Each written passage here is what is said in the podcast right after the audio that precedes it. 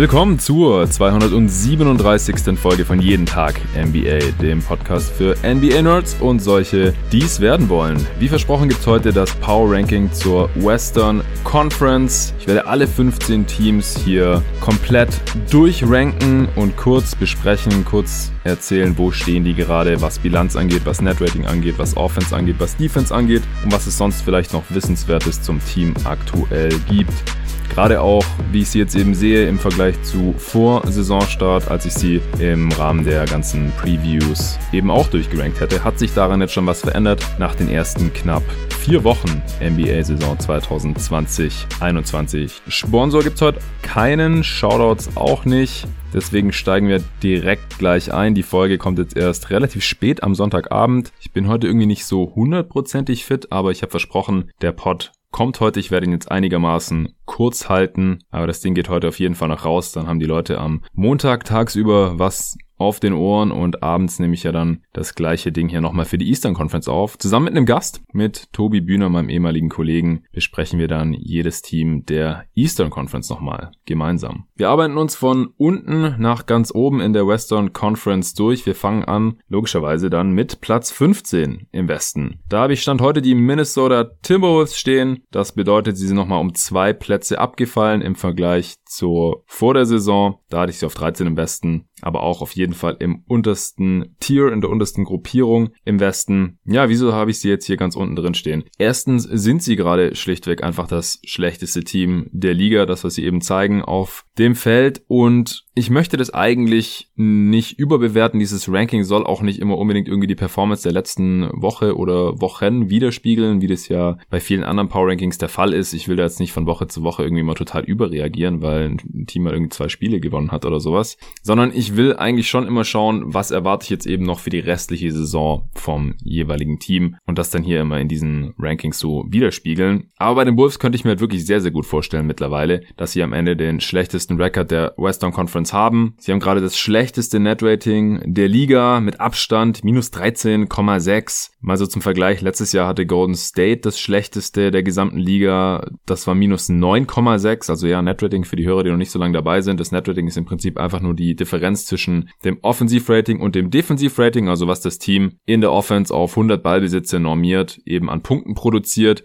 Das ist das Offensivrating oder die offensive Effizienz. Je nachdem, wo man das eben nachschaut, gibt es da verschiedene Termini. Ich sag meistens Offensivrating. Die Formeln dafür, die weichen auch minimal voneinander ab, aber so ganz grob sind die Zahlen schon miteinander vergleichbar. Und was man entsprechend am defensiven Ende zulässt, normiert, ist dann das Defensivrating oder die defensive Effizienz. Und die Differenz dieser beiden Werte ist dann das sogenannte Net Rating. Und wenn das im negativen Bereich ist, dann heißt das nichts anderes, als dass man einfach im Schnitt mehr Punkte zulässt, als man selber selber macht. So auch bei den Wolves und die stehen da eben aktuell bei minus 13,6 nach ihren ersten elf Spielen. Und das ist halt eben nochmal um vier Punkte schlechter als das schlechteste Team der letzten Regular Season als die Golden State Warriors. Ich denke, das wird nicht so schlecht bleiben. Das glaube ich nicht. Sie haben ja jetzt auch einen Großteil ihrer Spiele ohne Carl Anthony Towns spielen müssen. Sieben dieser elf Spiele, um genau zu sein. Der hat erstmal zwei Spiele verpasst, nachdem er sich am Handgelenk verletzt hatte, nachdem er mit ihm auch die ersten beiden Spiele gewonnen hatte übrigens. Dann ging es direkt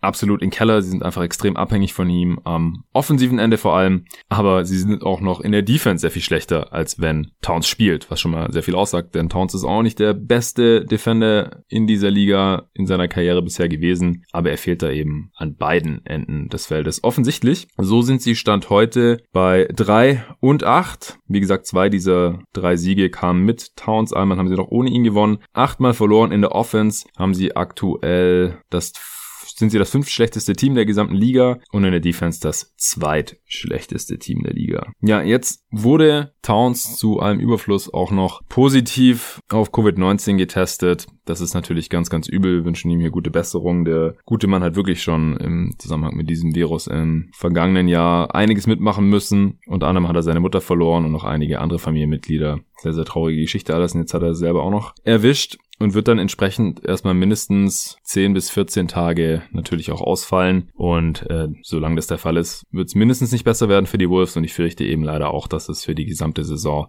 nicht so viel besser wird, dass sie am Ende hier großartig aus dem Tabellenkeller rauskommen werden. Und Stand heute würde ich eben auch davon ausgehen, dass sie auf Platz 15 landen werden. Auch weil die Thunder, das Team, die ich vor der Saison eben noch hinter den Wolves gesehen hatte, jetzt besser angefangen haben als erwartet. Ich hatte ja auch im Fragen-Podcast gesagt, dass ich jetzt nicht glaube, dass sie keinen Top-Pick bekommen werden. Ich glaube auch, die werden nicht besonders viele Spiele gewinnen hier am Ende der Saison. Aber sie stehen halt jetzt aktuell ganz gut da. Stehen bei 6 und 6. Ausgeglichene Bilanz nach 12 Spielen noch. Da hatte ich ja bei den äh, Anti-Overreactions-Pods immer wieder gesagt, so was nach 10 oder 12 Spielen ist, das hat noch nicht allzu viel Aussagekraft, was die Bilanz angeht. Für die restliche Saison, aber 6-6 ist schon mal eine Hausnummer. Also diese sechs Siege, die kann ihnen keiner mehr nehmen. Und es sind halt schon mal doppelt so viel wie die Wolves. Und deswegen habe ich sie ja auch schon mal einen Platz nach oben geschoben. Sie haben trotzdem das drittschlechteste Netrating der Liga, also hatten hier auch ein bisschen Glück, was die Bilanz angeht. Am offensiven Ende des Feldes sind sie das zweitschlechteste Team aktuell. Defensiv sind sie solide, Platz 16. Ein großer Grund, warum sie so schlecht sind im Halbfeld, ist, dass sie äh, in der Offense sind, ist, dass sie so viel im Halfcourt spielen müssen. Kein anderes Team der Liga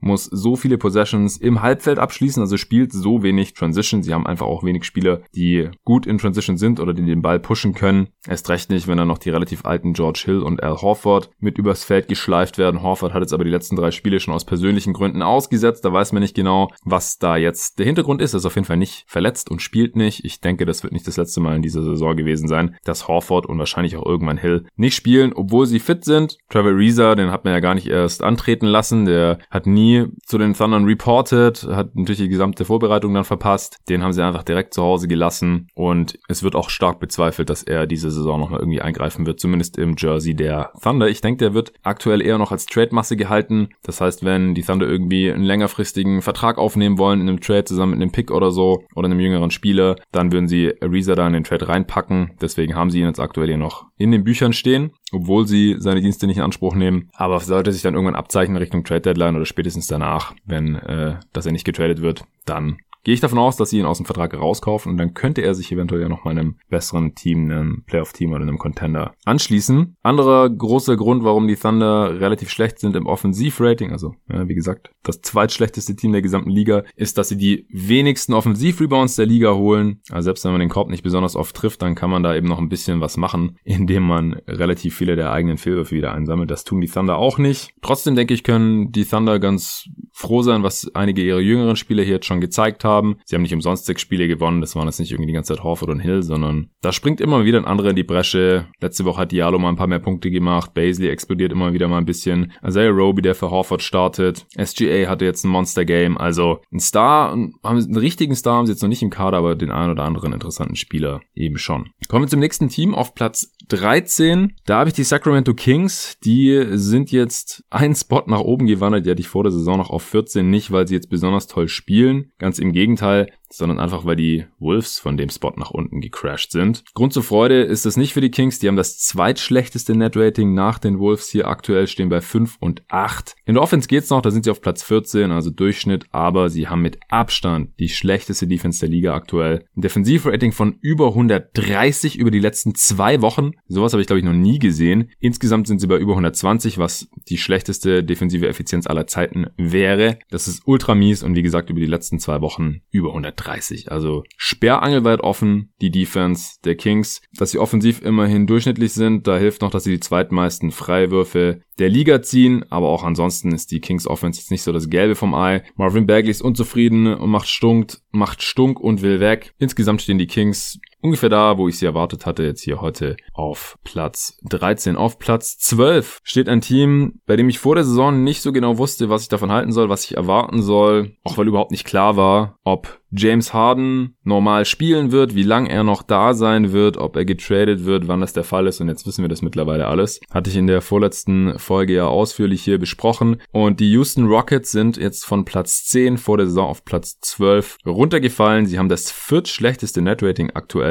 in der Western Conference, deswegen jetzt hier auch aktuell der viertniedrigste Spot, denn ich bin mir nicht so wirklich sicher, ob das jetzt nach dem Trade besser werden kann. Sie stehen bei 4 und 7, haben die siebt schlechteste Offense und stehen in der Defense auf Platz 19 ligaweit. Die Werte sind jetzt nicht so viel wert, weil es halt jetzt ein ziemlich neu zusammengestelltes Team ist. Man bekommt Oladipo, Dante Exum, wenn er irgendwann wieder fit sein sollte, fällt ja aktuell noch aus wegen seiner Wadenverletzung. Kuruc, falls er spielen wird. Und mit Harden ist natürlich das Zentralgestirn der Offense weg. Der hatte ja auch nur ein Spiel verpasst. Deswegen ist halt die Frage, wird die Offense jetzt besser ohne Harden, der sich ja auch echt nicht mehr wohlgefühlt hat und dass seine Teammates auch wissen und spüren lassen hat. Das könnte jetzt ein bisschen Addition by Subtraction sein in der Offense. Auf der anderen Seite will ich erstmal noch sehen, wie diese Offense unterm Strich ohne James Harden tatsächlich besser aussieht und dann vor allem auch aus der Flop 10 herauskommt. Wenn diese ganzen Spieler der Rockets fit wären und in ihrer Prime wären, dann wäre das natürlich ein sehr, sehr gefährliches Team mit John Wall und Victor Oladipo Oladipo und DeMarcus Cousins. Eric Gordon ist noch da, man hat noch PJ Tucker. Aber die Frage ist halt, das hatte ich ja auch schon gesagt, wann werden die fit, bleiben die fit, sind die fit? Aktuell sind die Rockets ein einziges Lazarett mit insgesamt neun Ausfällen. Nichts davon ist irgendwie Covid-related. Sieben davon sind zwar Day-to-Day, -Day, deswegen will ich jetzt auch nicht alle durchgehen. Kann sein, dass die morgen schon wieder fit sind. Nur Exum fällt jetzt eben noch länger aus wegen seiner Wadenverletzung dann noch aus Cleveland. Und Clemens hat sich ja die Achillessehne gerissen und ist deswegen sowieso die gesamte Saison raus. Die Rockets begehen aktuell die meisten Turnovers der gesamten Conference und da ist halt die Frage, wird es jetzt besser, wenn man hier mit Oladipo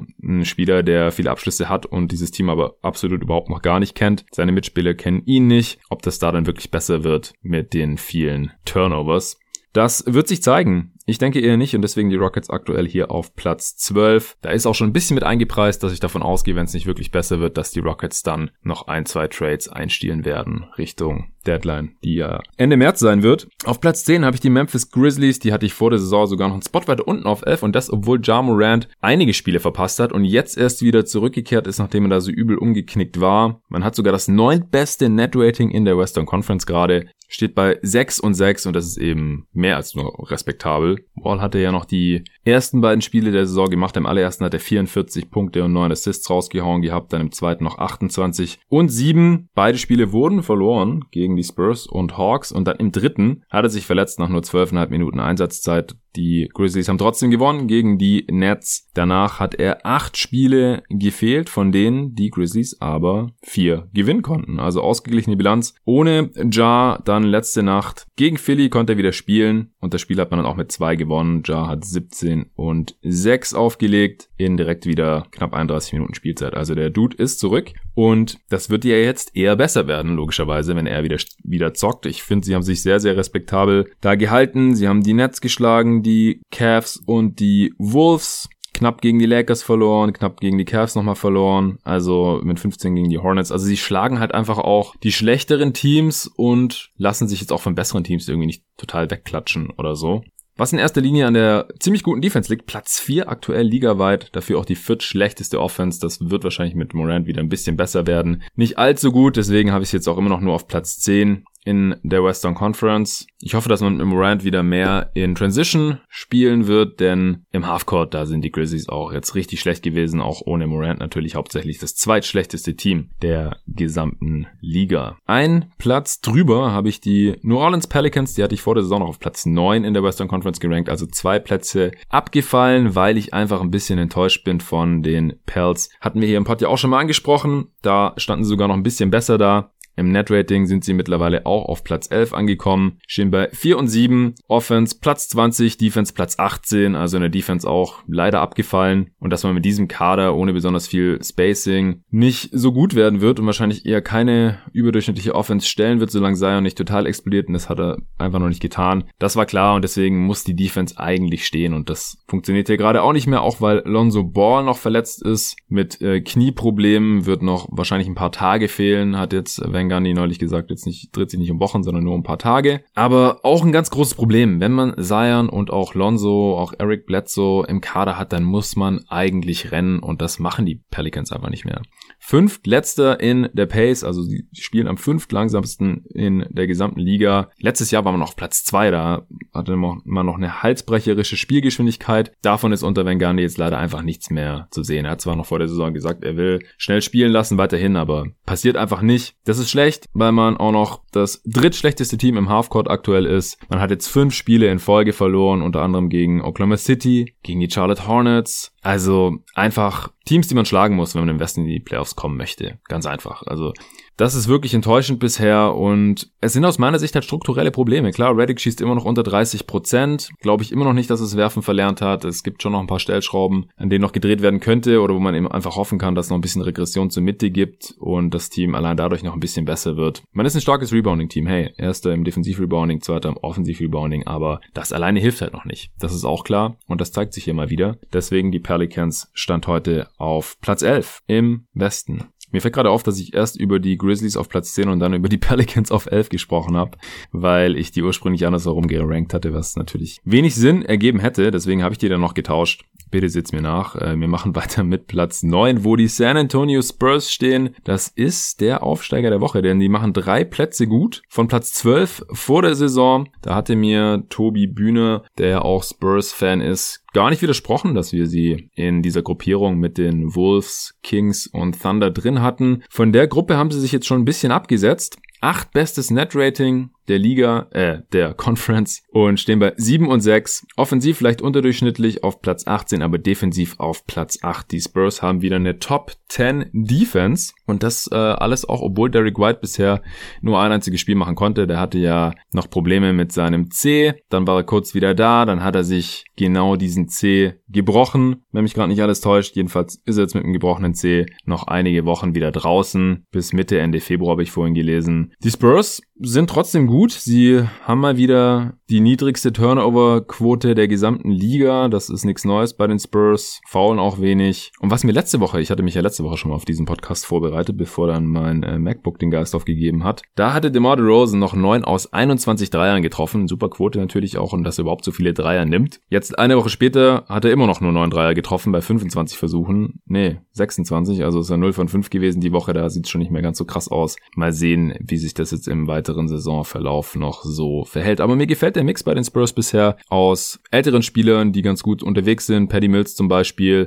Auch der Rosen, wie gesagt, spielt weiter seinen Stiefel runter und das Team gewinnt. Und eben den jungen Spielern. Äh, Murray spielt nochmal besser. Ich hatte mich auch schon in der Answering Machine mit Nico drüber unterhalten. Kelvin Johnson spielt eine super Rolle bisher. Lonnie Walker. Marcus Aldridge hat einige Spiele verletzt ausgesetzt, was nicht weiter wehgetan hat.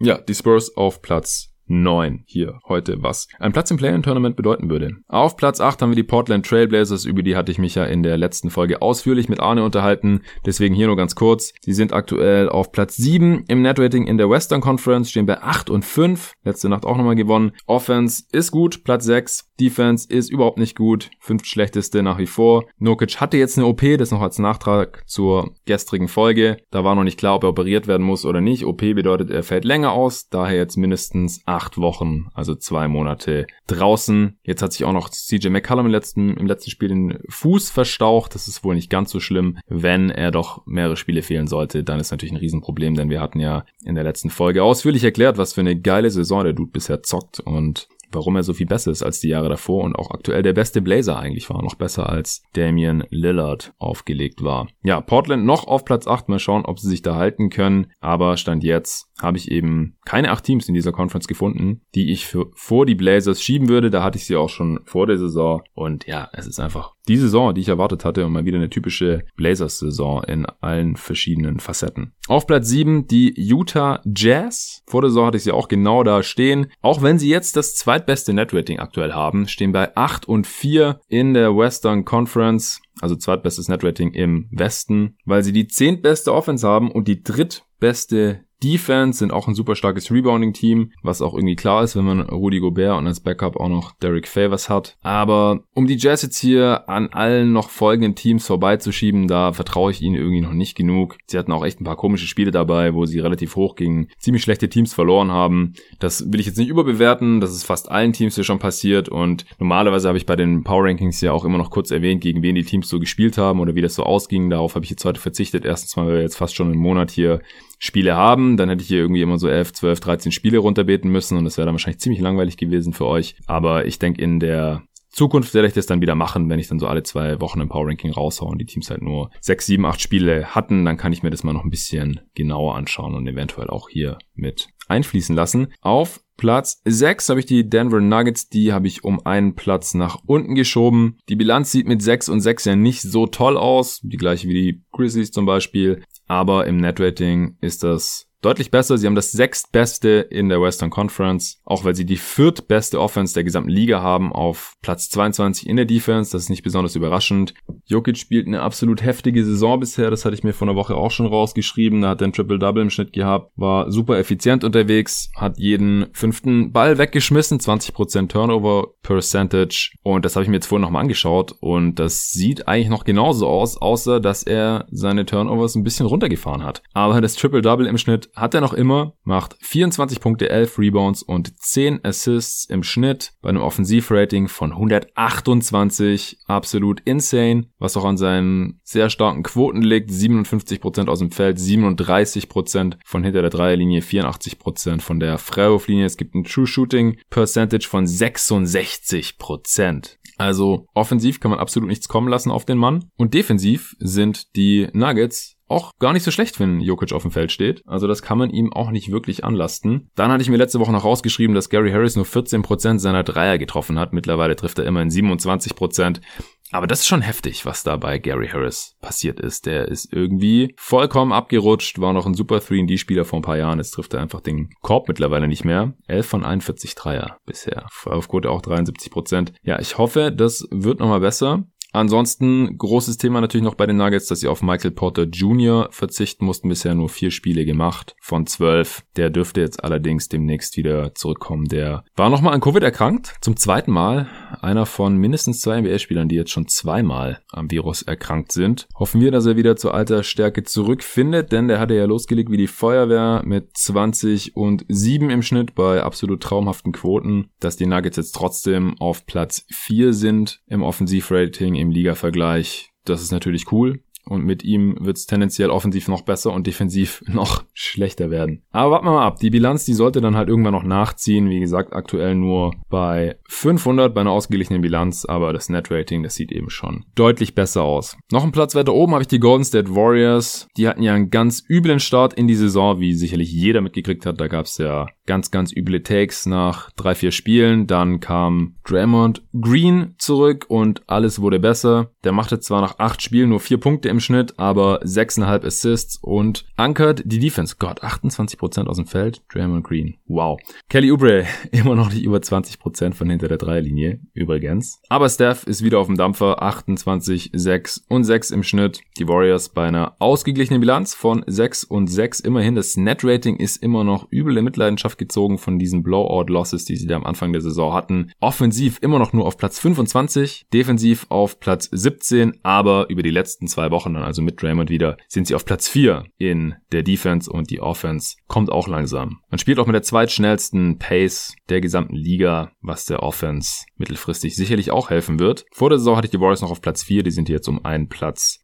abgefallen, genau wie die Nuggets, denn ich habe ein Team von 6 auf 4 schieben müssen und zwar die Phoenix Suns.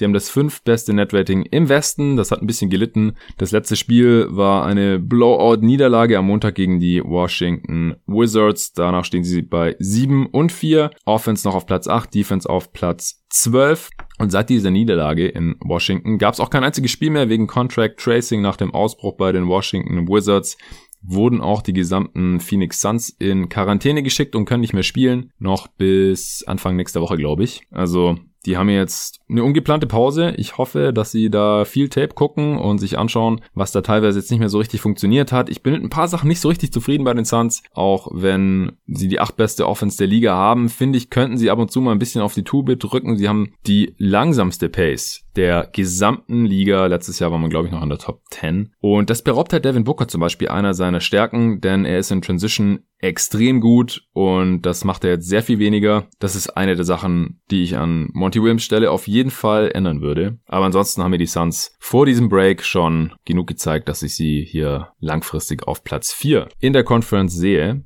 Noch drei Teams haben wir vor uns. Auf Platz drei immer noch dasselbe wie vor der Saison die Dallas Mavericks. Die haben das viertbeste Netrating. Im Westen gerade stehen bei 6 und 5, hatten auch einen holprigen Start, haben 1 und 3, glaube ich, angefangen. Offense nur noch Platz 15. Das war ja das Steckenpferd letztes Jahr gewesen, aber hier liegt aktuell ganz klar der Fokus auf der Defense. Da ist man, ist man auf Platz 5 im Liga-Vergleich. Obwohl Porzingis ja erst zwei Spiele gemacht hat, der ist zurück, trifft den Korb noch nicht so wirklich, aber ich denke, mittel- bis langfristig wird er da auf jeden Fall helfen, denn er ist einer der besten Shooter im Team und das hat auf einer Position, wo das sehr, sehr wertvoll ist und die gesamte Offense entlasten sollte. Man hatte jetzt vier in Folge gewonnen, dann ganz knapp gegen Milwaukee verloren, letzte Nacht, also in Dallas zeigt alles nach oben aktuell vom Trend her. Ich hatte mir auch letzte Woche mal noch genauer angeschaut, warum die Mavs jetzt offensiv vom besten Team der Liga so ins Mittelfeld abgestürzt sind. Da gibt's ein paar Erklärungen. Erstens, sie treffen den Korb einfach schlechter. Ganz einfach, also sind in der Effective Field Goal Percentage von Platz 4 auf 16 abgefallen. Also 16 war letzte Woche, jetzt ist nur noch 15, aber das nimmt sich nicht viel. Unter anderem, weil sie einfach eine schlechtere Dreierquote haben. Sie treffen ihre Freiwürfe um 4% schlechter. Und was natürlich auch noch der Offense nicht hilft, ist, wenn man weniger Offensiv-Rebounds holt. Da waren sie letztes Jahr noch immerhin auf Platz 12 und dieses Jahr sind sie dann nur noch auf Platz 26. Ich denke, in allen Bereichen kann Porzingis helfen, vor allem bei der Dreierquote, auch bei der Freiwurfquote und den ein oder anderen Offensiv-Rebound sammelt er auch noch ein. Ich denke auch, dass sich Doncic's Dreierquote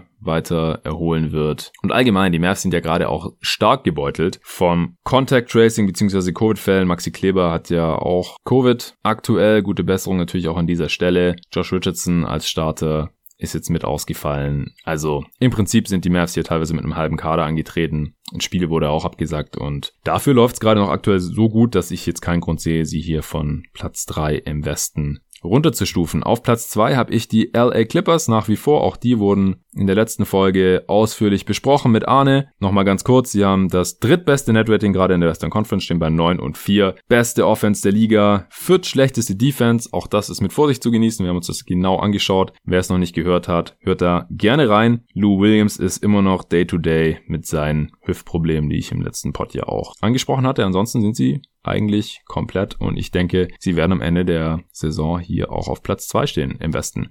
Auf eins bleiben natürlich die LA Lakers, der amtierende Champ, das aktuell beste Team der Liga, haben auch das beste Net-Rating der Liga, stehen bei 11 und 3.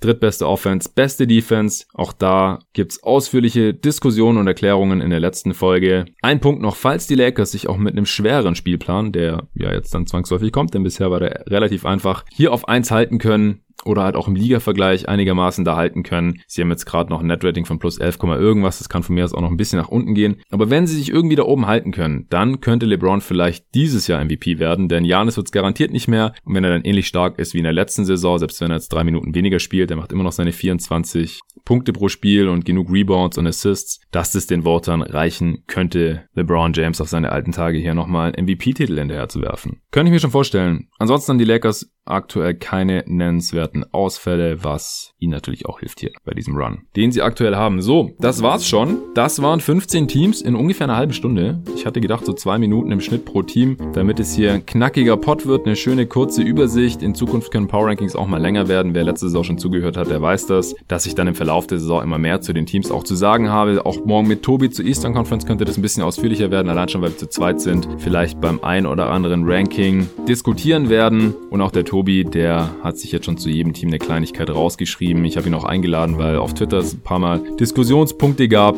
Das äh, hört ihr dann alles. Das will ich gerne morgen mit dem Pod alles mit ihm besprechen. Also morgen gibt es wieder eine längere Ausgabe. Vielen Dank fürs Zuhören, guten Start in die Woche und bis morgen.